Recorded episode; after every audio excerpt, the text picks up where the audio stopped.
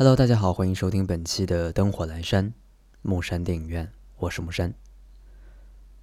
最近一段时间呢，相信大家一定非常关注的一件事情呢，就是里约奥运会了。那不管里约奥运会说在筹备之初，还是说在整个进行的过程当中，有了这样那样的一些可能不是特别好的一些消息，对于中国代表团的发挥呢，可能很多人也会因为中间的一些不太愉快的小插曲而觉得，嗯，这届的奥运会不是特别的成功。但从一个观众的角度来说吧，我觉得不管怎么说，奥运会本身代表的是一种体育精神，所以可能我们抛去成绩，抛去这样一个过程，我们最终希望看到的依然是一个在体育盛会当中我们所能够感受到的那份属于奥林匹克，也属于体育本身所带给我们的东西。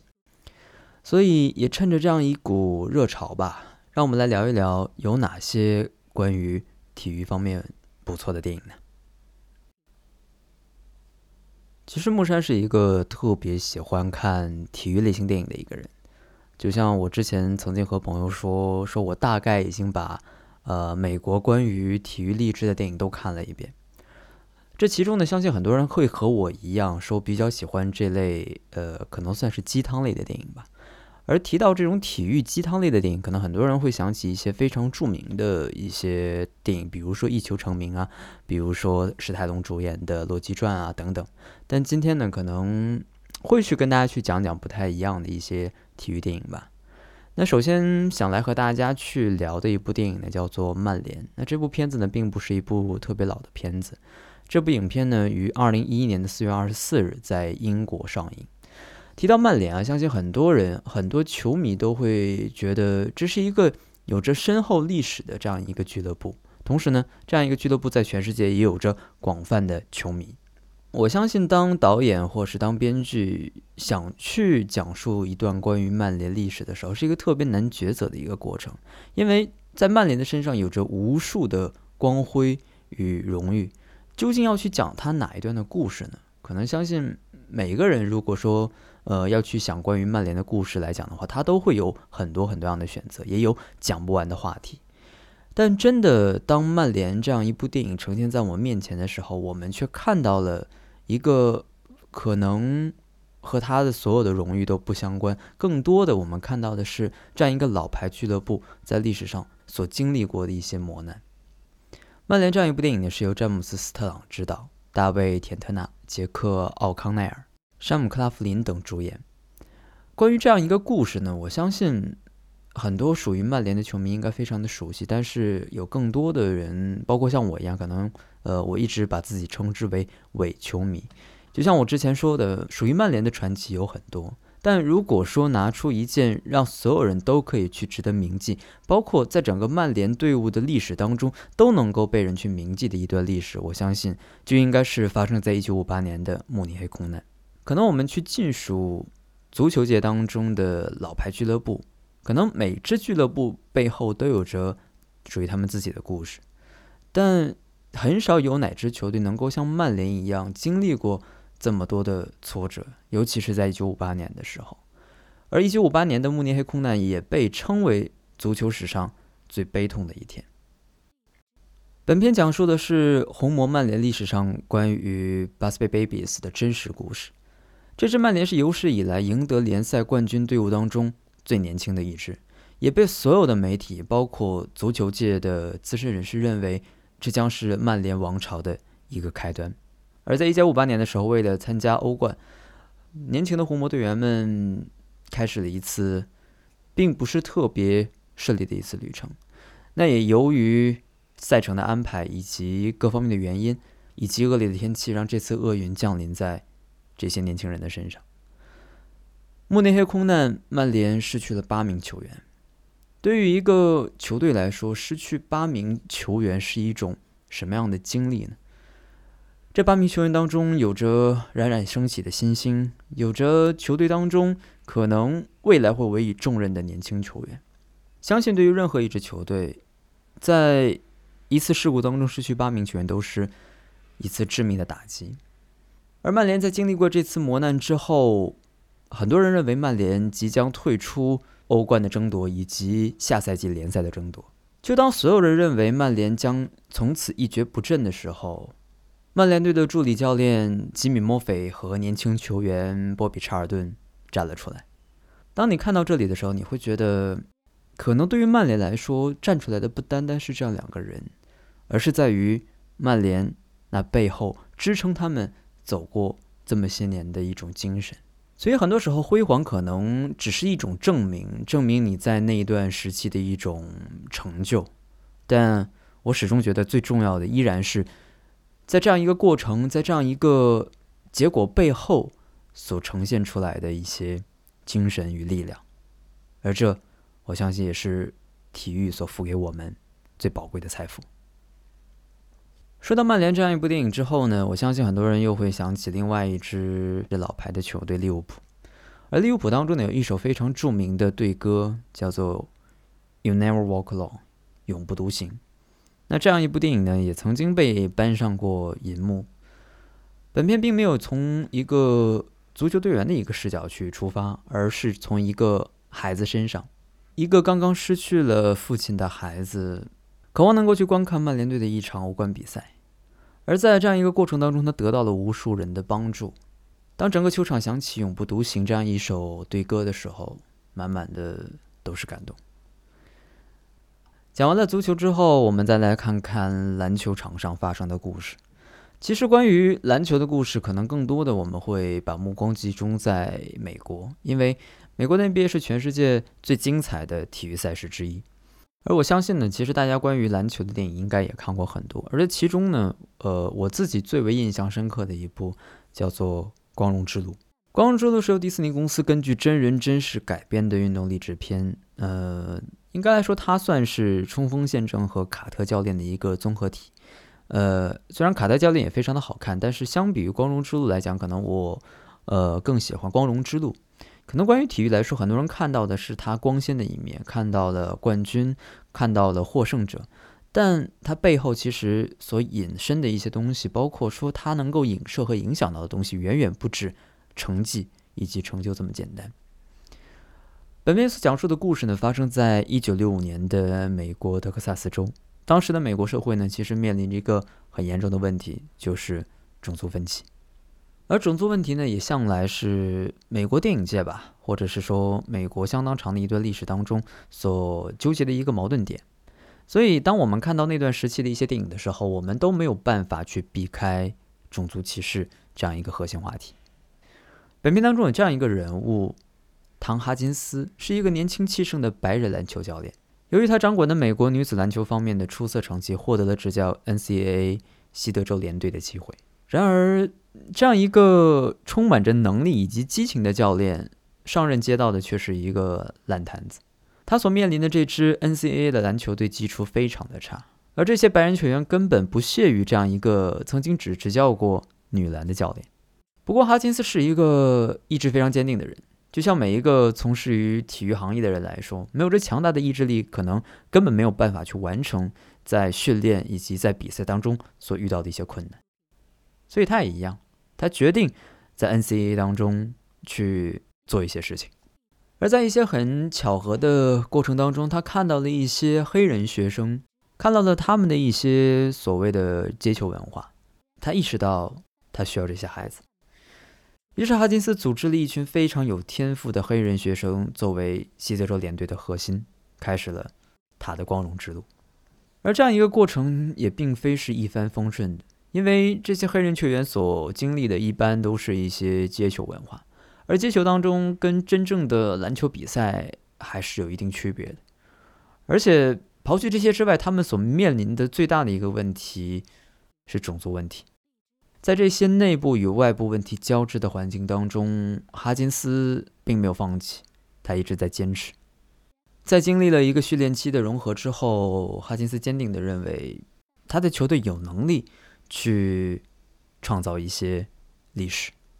于是，这样一支拥有着黑人球员的 NCAA 队伍一路披荆斩棘，直至决赛，最后在马里兰大学著名的 c o f i e l d House 击败白人先发的肯塔基。获得了1966年 NCAA 篮球比赛总冠军。当时肯塔基先发球员里面就有湖人、尼克斯和热火的教练帕特莱利。这场比赛的结果不仅捍卫了黑人的尊严，更具有划时代的意义。他的出现使美国大学篮坛正式进入了黑白共存的时代。所以，当你看完这样一部电影之后，你才会真心的觉得，可能很多时候我们希望体育的世界当中是纯粹的，但就像生活在每一个这样一个时代，或者是不同时代、不同生活当中的人一样，在体育之外，我们永远会面临着一些我们不可知也不可预期的一些问题。而，体育存在的意义以及体育存在的价值，就是让更多的人去直面这些困难，直面这些问题。能够去找到体育所带给人们最初的这种力量。提到关于篮球的电影，我还会想到这样一部，呃，可能我这样一个年纪的人还听说过，但是如果比我再小一些的，可能对于这样一部电影，嗯，应该来说是无从提及吧。那这样一部电影呢，名字叫做《女篮五号》。呃，如果你有机会的话，你可以去豆瓣上去看一下关于这样一部电影的介绍以及评价。其实它的评价并不是特别的高，大概只有六点几分。但是这样一部电影的意义，其实对于中国电影来说，我觉得是一种里程碑式的吧。《女篮五号》是由上海电影制片厂于一九五七年设置的。那该片是新中国拍摄的第一部体育题材的彩色故事片。对于中国电影来说，包括像近几年的一些电影发展来看，我们其实会发现，关于体育类型的电影真的是少之又少。我们很难看到一部关于运动员的成长以及关于体育项目的一些电影。当然，这个问题可能受限于目前的中国电影市场的环境。但我始终在想，中国作为这样一个体育大国。关于运动员的故事，以及关于运动员的一些生活的故事，其实有很多可以挖掘的地方。哪怕在这样一个过程当中，我们看到了一些可能不是特别好的地方，就像现在很多人会去关注一些退役运动员的生活，我们会发现，可能我们看到的运动员的生活跟我们所想象的不太一样。可能我们更多的看到的是姚明，看到的是刘翔这些。曾经闪耀在体育场上，如今依然能够很光鲜的生活，能够获得社会认同，能够获得国家认可的一些运动员的生活。然而，那些可能从未获得过奖牌，甚至曾经获得过冠军、为国家争得荣誉的这些人，目前的生活却并不如我们所想。所以，在这背后，我相信有很多值得我们去反思的地方。体育到底应该给我们带来怎样的生活？那在今天的节目当中呢，要最后和大家来去分享一部电影，也是在所有的体育类型电影当中我最喜欢的一部。这部的名字，英文名字呢叫《Rudy》，翻译过来的名字叫做《追梦赤子心》。为什么在所有的这些电影当中，我会对这样一部电影记犹新或者是印象深刻呢？因为就像我一直觉得生活的态度一样，很多时候我们所生活的社会当中，以及嗯，很多我们身边的人都希望去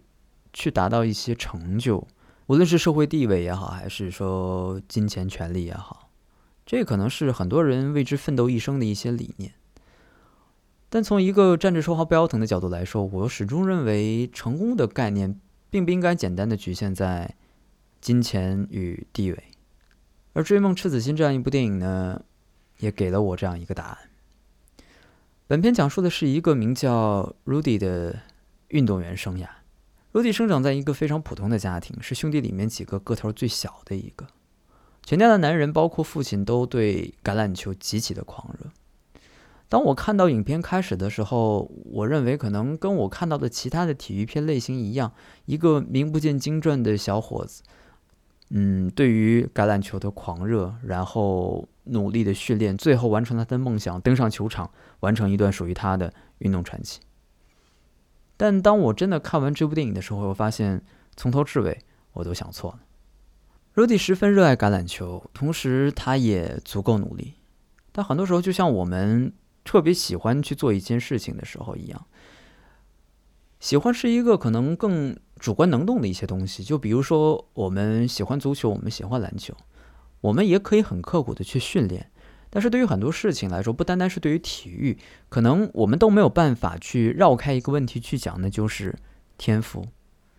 可能很多时候我们不屑于去去说天赋这样一个词，因为我们觉得天赋的存在可能就是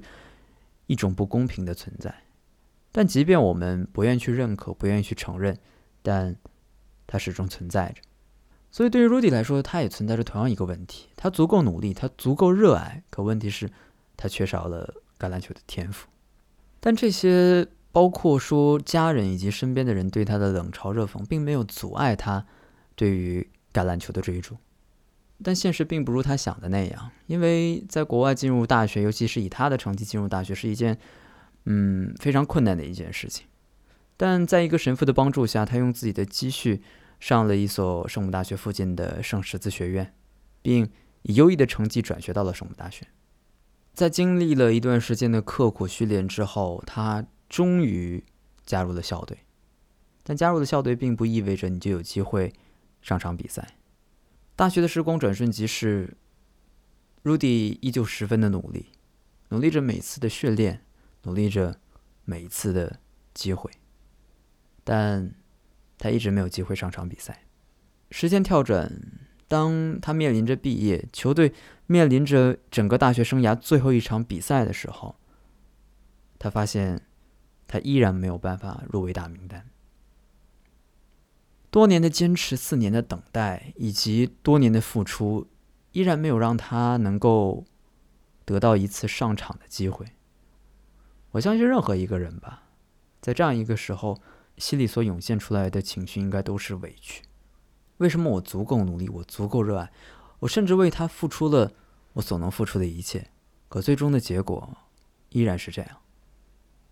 当我们去质疑自己的决定，质疑这样一个世界时代的时候，可能我们都会像 Rudy 一样愤而退出，因为我们不甘心。然而，就在这个时候，球队当中的所有的队员依次走进了主教练的办公室，为 Rudy 请愿。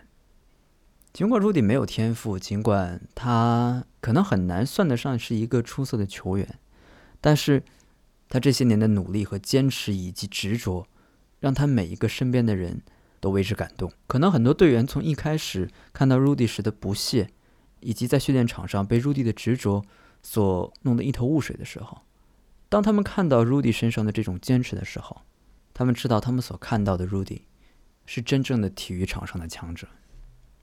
而 Rudy 的执着与努力，最终也换来了他的家人、他的朋友以及他的队友们的理解与支持。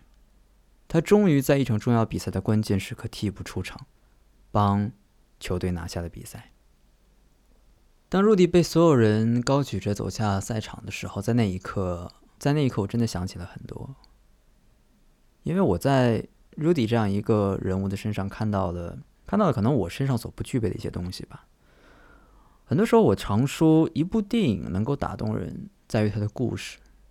那一个打动人的故事，必然是有一个好的编剧。那到底谁是最好的编剧呢？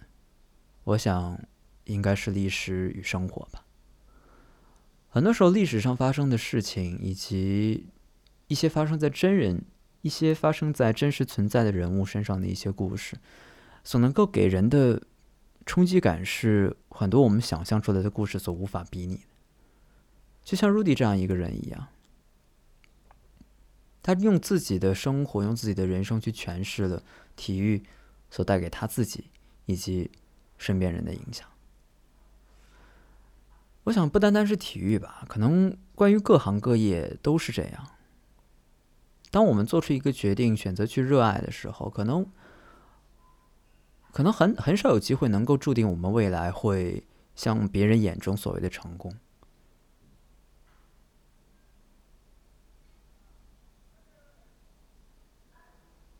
但这又有什么？但但这又有什么关系呢？在这样一个过程当中，我们能够去找到理解我们、支持我们的人，能够在这样一个过程能，能够在这样一个过程当中能够找到自己的人生方向，我觉得这就是，这就是一种，我想，这就是我想，这就是我们所寻找的一些东西吧。